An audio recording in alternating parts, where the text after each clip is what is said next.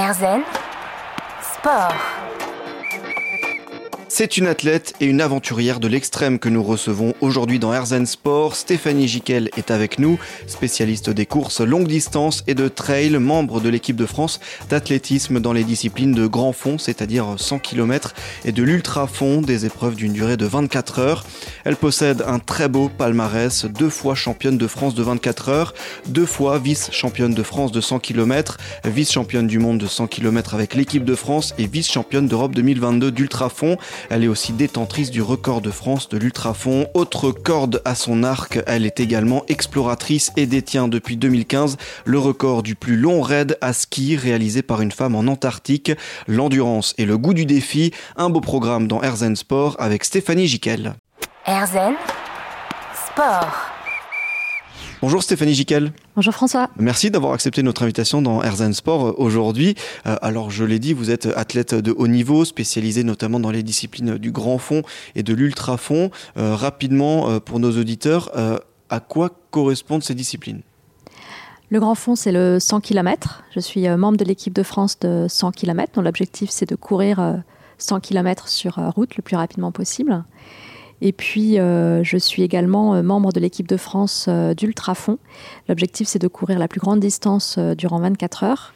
J'ai parcouru 253,6 km en 24 heures non-stop lors des derniers championnats d'Europe. Et donc, j'ai terminé vice-championne d'Europe et je suis aujourd'hui détentrice du record de France dans cette discipline. Ce sont deux disciplines de l'athlétisme, euh, grand fond et, euh, ultra fond, donc les, plus longues distances euh, de l'athlétisme. Mmh. On va revenir sur ces, sur ces disciplines-là plus tard, mais généralement au début d'émission, j'aime bien commencer par le commencement, si on peut dire ça comme ça. Pour vous, la pratique du sport, elle a commencé comment? Alors j'aimais beaucoup le sport quand j'étais enfant. Je pratiquais sans le savoir en fait. Euh, c'est-à-dire que j'ai évolué dans un environnement euh, très éloigné euh, du monde du sport. j'ai grandi dans une famille qui n'était pas du tout dans le sport aventure, ni dans le sport de haut niveau. Mais j'aimais le sport, j'aimais l'extérieur, j'étais toujours en extérieur, j'aimais courir. Je me souviens euh, avoir passé euh, un temps euh, extrêmement important à faire du roller dans, dans, la rue, à, à, faire de la gymnastique, à essayer de reproduire les gestes qu'on nous montrait à l'école en cours de sport. J'avais en, fait une obsession du beau geste et je l'ai toujours. Mmh donc une obsession du mouvement, une obsession du beau geste. Mais jamais personne ne, ne m'a dit tu devrais euh, t'inscrire euh, en club, en club d'athlètes ou dans un autre club. Donc j'ai euh, évolué très très très très loin des clubs. Et en fait j'avais un rêve, c'était de voyager à cette époque-là. Je ne voyageais pas. On, a, j'ai grandi à côté de Toulouse, dans une banlieue à côté de Toulouse, et on ne voyageait pas. Et c'était vraiment mon rêve. Donc j'avais vraiment ça, en, on va dire, en ligne de mire. Et j'ai utilisé les études comme moyen d'acquérir des outils qui me permettraient un jour de voyager et de vivre mon rêve. Mhm. Je n'ai vu en fait que les études comme moyen d'atteindre cet objectif. Donc j'ai découvert l'existence d'écoles de commerce quand j'étais euh, quand j'étais au collège. Euh, j'ai lu un magazine euh, au CDI. Je me suis dit waouh ça a l'air ça a l'air génial. Et j'ai tout fait pour intégrer cette école et ensuite euh, entreprendre, créer, euh, mener ma vie. Et, puis j'ai commencé, euh, quand je me suis retrouvée en école de commerce, à, voyager, à réaliser des road trips, à parcourir les déserts. Au début, bah, sans, moyens financiers, puis progressivement en levant des fonds. Et c'est comme ça que progressivement, je suis allée vers le milieu du sport aventure mhm. et, des expéditions. plus tard, ces longues distances et ces sports aventure, comme vous le dites.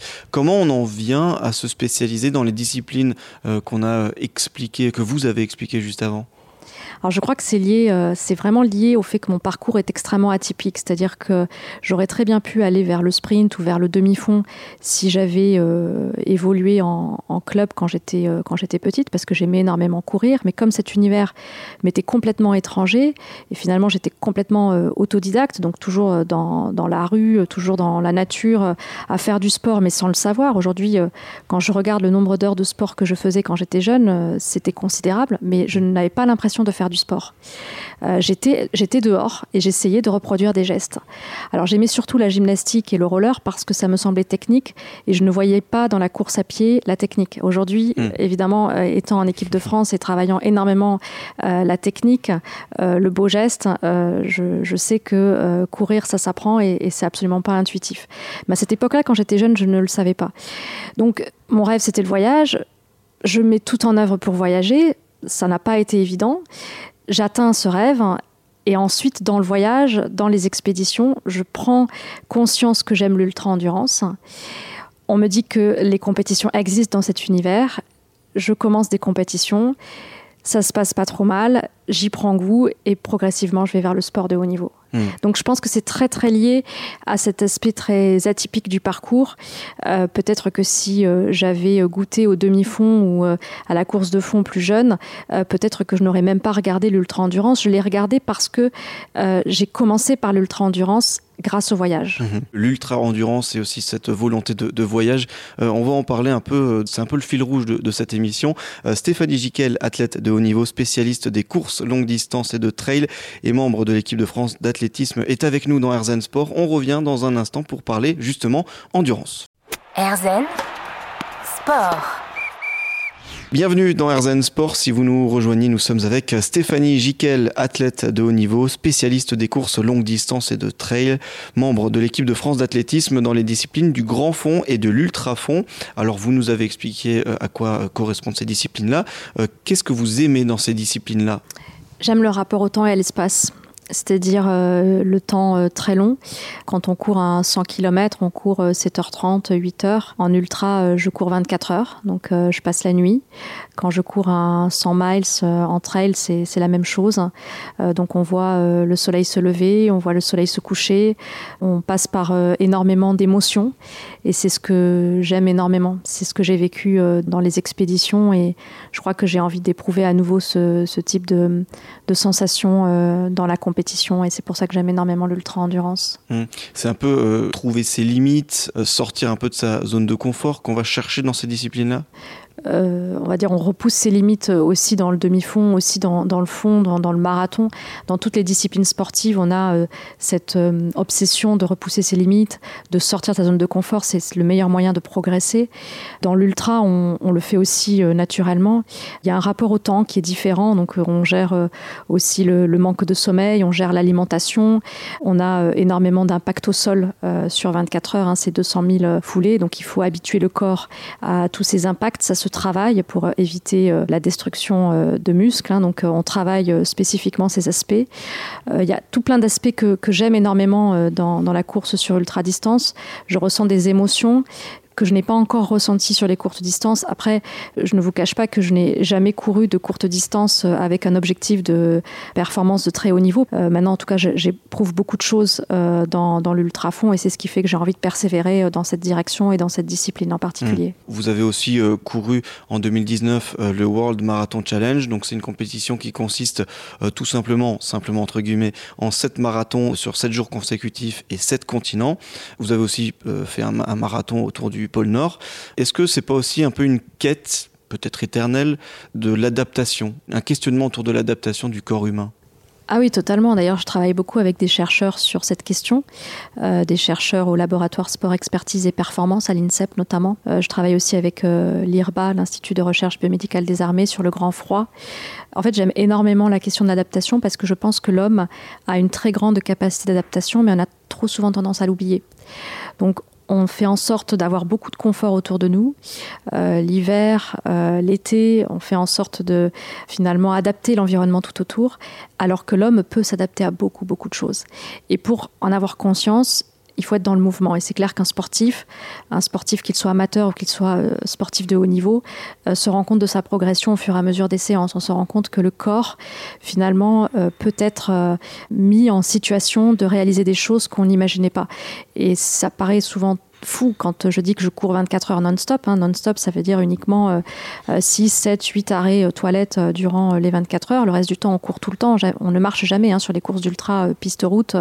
on ne marche pas, on, on court toujours à la même allure. Je n'imaginais pas pouvoir être capable de faire cela il y a 20 ans.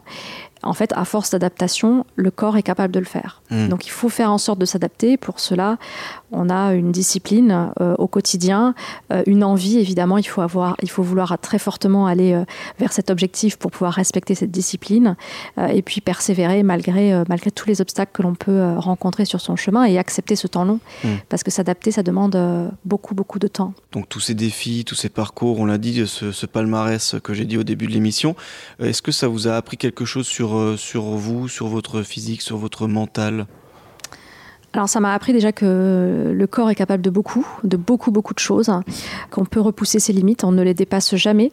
Euh, on me parle de dépassement de soi ou dépassement de ses limites, on ne les dépasse pas, on les repousse, parce que si on les dépassait, j'aurais euh, pu euh, l'expérimenter dans les régions polaires, si on dépasse ses limites, on ne revient pas de ces univers. Hein. Donc on ne dépasse pas ses limites, on les repousse. Et ça, j'en ai pris conscience dans le sport de haut niveau, j'en ai pris conscience évidemment dans, dans l'exploration, quand je suis partie à travers l'Antarctique ou au pôle Nord, qu'il fait moins 35, moins 40, moins 50 degrés, on se rend compte que le corps s'adapte à ces températures et qu'au final, euh, après euh, plusieurs semaines passées dans ces environnements, euh, on a beaucoup moins froid et on est capable de tenir le coup dans ces conditions extrêmes. Donc on a cette conscience de l'adaptation et puis j'ai pris conscience aussi que à force de persévérer, on peut atteindre des objectifs qui semblent pourtant éloignés au point de départ. Mmh. Le résultat est plus une question de persévérance qu'une question de point de départ. Et c'est vrai qu'on a souvent tendance à regarder les situations ou euh, à se plaindre de certaines situations, alors que euh, le résultat ou l'atteinte d'un objectif euh, dépend plus du chemin et de ce que l'on y met.